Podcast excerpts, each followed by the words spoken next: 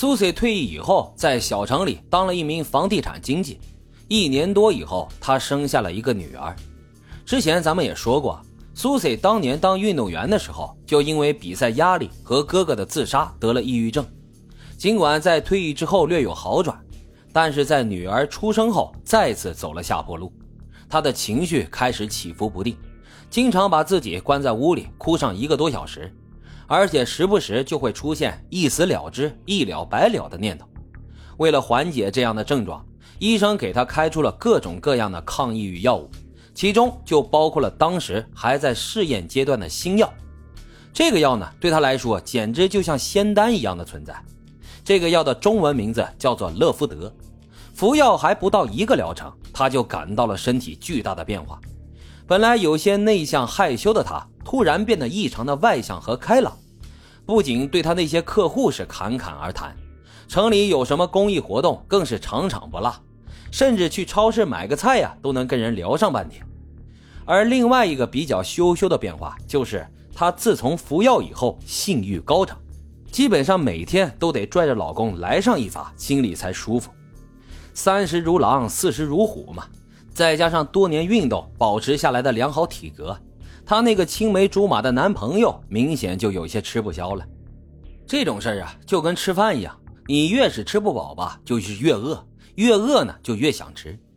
面对不给力的老公，苏西从一开始的理解安慰，到各路寻医问药给老公补肾壮阳，再到后来各种白眼儿冷嘲热讽，为了弥补这段岌岌可危的婚姻，老公终于决定。在结婚十七周年纪念日的时候，带着老婆去拉斯维加斯玩上一圈，给生活呀来一剂强心剂。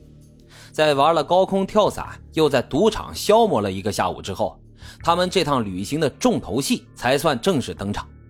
苏西的老公找了一个应招女郎过来，跟他们夫妻俩共同快活了一下。面对老公这份奇葩的礼物，苏西并没有甩他一个耳光，转身就走。反而是异常兴奋。出生于一个保守天主教家庭的她，这辈子就跟老公一个人上过床，更别说女人了。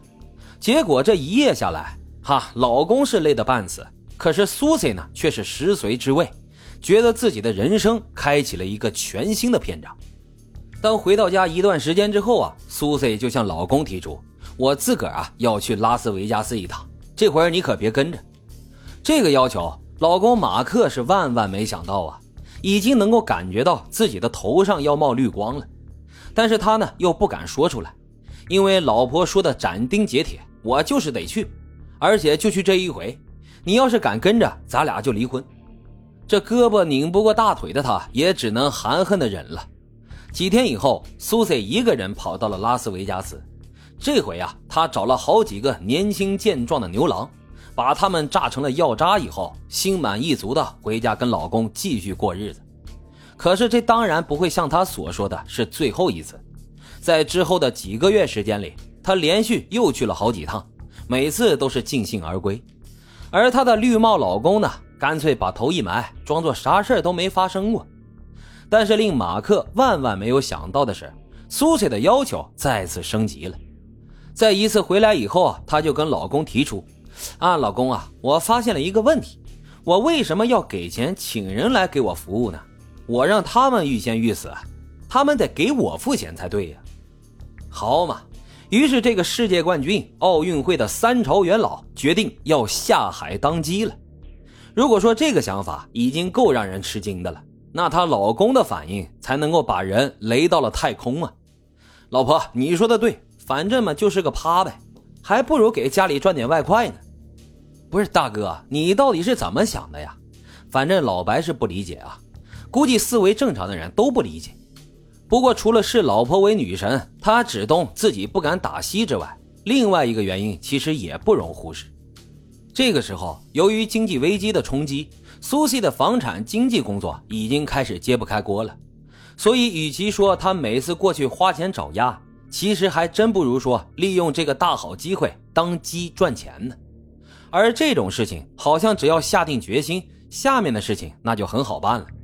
苏西很快就联系上自己经常打交道的拉斯维加斯的妓院老鸨，化名为凯莉，拍了一系列的性感照片以后，正式挂牌接客。这个时候的苏塞已经年近四十，但是由于长期训练，依然保持着结实有力的身材。不同于短跑选手的一身爆发力强的腱子肉，也不同于马拉松的细长干瘦，练中长跑的苏塞匀称修长，一双腿是健康漂亮，多一分则多，少一分则少。而且最关键的是，这个昔日的运动甜妞是个不折不扣的玉女，体力和柔韧度都各种秒杀同行。于是她很快就成了拉斯维加斯的红牌，身价高达每小时六百美金。即使这样，想要一清方泽的人，那依然排起老长的队。